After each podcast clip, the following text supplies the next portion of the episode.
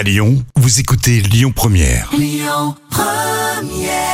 10. Jusqu'à 10h, le grand direct, Manila Mao. Qu'est-ce que l'électronisme des seniors? Comment la crise du Covid a encore creusé la fracture numérique en France? Ce matin, j'ai le plaisir de recevoir le directeur et président de Blue Linéa, euh, Laurent Levasseur. Bonjour Laurent. Bonjour Malina. Manilam. Laurent. Malinam. bonjour. Manilam, Laurent. Blue Linéa est, est, un- est spécialisé hein, dans les solutions numériques à destination des seniors. Avant de commencer, qu'est-ce que l'électronisme des seniors? Alors l'électronisme des seniors, c'est tout simplement euh, lorsqu'on constate l'incapacité à pouvoir accéder au monde numérique, au monde digital pour une personne d'un certain âge. Donc comment concrètement on a une fracture qui euh, se crée et qui s'installe généralement pour de la du- dans la durée.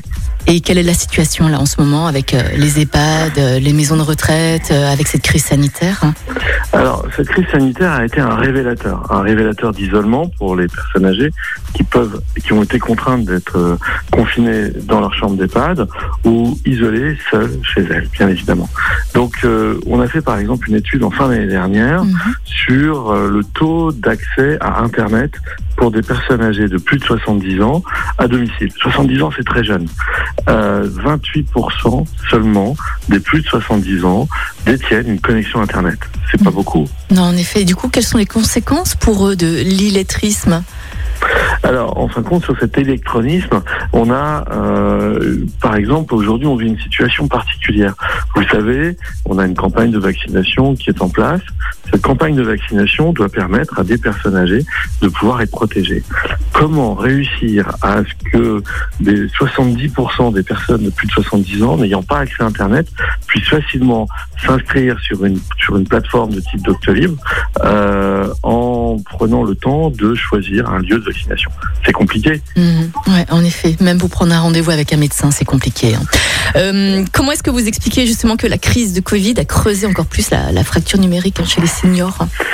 Alors, écoutez, euh, je ne sais pas si elle a creusé plus la, la, la, la, crise, euh, ce, ce- ce- phénomène, mais concrètement, il n'est pas anormal que l'on vive, que l'on vit dans la vraie vie physique, dans le monde digital. Concrètement, l'isolement des personnes âgées, le fait que nous ayons beaucoup de monde euh, dans la tranche des 80 et, et plus, euh, qui se retrouvent seuls chez eux, euh, à, à devoir euh, gérer des soucis du quotidien. Euh, écoutez, ce qu'ils peuvent vivre dans le physique est aujourd'hui révélé dans le digital au travers de l'électronisme, tout simplement. Oui, bien sûr. Quelles sont les solutions du coup pour les EHPAD et les maisons de retraite? Est-ce qu'il faut former les, les seniors? Est-ce qu'il faut qu'ils soient accompagnés par, par des plus jeunes, par des étudiants par exemple? Est-ce qu'il faut leur donner les moyens justement d'y arriver tout seul? Écoutez, là, vous venez de donner un point essentiel.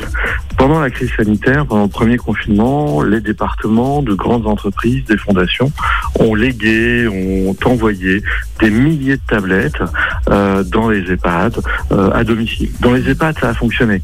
Souvent, c'est le personnel qui va organiser un rendez-vous avec euh, un petit-fils, une petite-fille, euh, des enfants, Mhm. et euh, va euh, activer la tablette donner la tablette aux résidents de l'EHPAD et à ce moment-là il y a une conversation, une visio qui peuvent se faire. Ça c'est bien. Par contre à domicile c'est un échec. Comment à domicile une personne qui va découvrir la tablette, euh, qui était déjà frappée d'électronisme, Mhm. va pouvoir la prendre en main. Et c'est là où la proximité humaine Mm. qui permettrait de faire de la formation, eh bien, est rendue impossible par la peur de ce virus.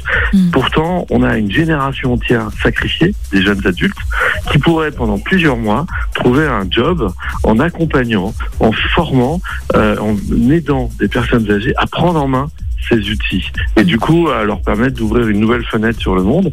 Et, et ainsi aussi même pour ces étudiants à pourquoi pas avoir des échanges très constructeurs très très constructifs très euh, fédérateurs autour de euh, comment traverser cette crise. Mhm. vous savez les personnes qui ont 80 ans 90 ans aujourd'hui ils ont vécu la guerre.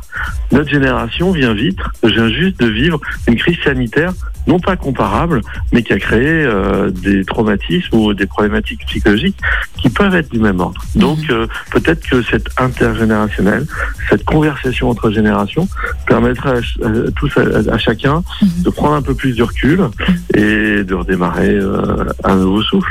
Oui, en effet. Laurent, vous nous avez apporté beaucoup de, de réponses. hein. Et ces réponses engendrent d'autres questions. Du coup, comment relier les jeunes et relier les seniors entre eux, justement, pour, pour faire baisser l'électronisme des seniors. On en reparlera à un autre moment, bien évidemment. Laurent Levasseur, euh, président et directeur double Linéa, qui est spécialisé dans les solutions numériques à destination des seniors. Merci beaucoup, Laurent. Merci. Et puis passez une très belle journée. Vous également, Laurent. Merci beaucoup. Il est 9 Écoutez votre radio Lyon Première en direct sur l'application Lyon Première, lyonpremière.fr et bien sûr à Lyon sur 90.2 FM et en DAB+. Lyon Première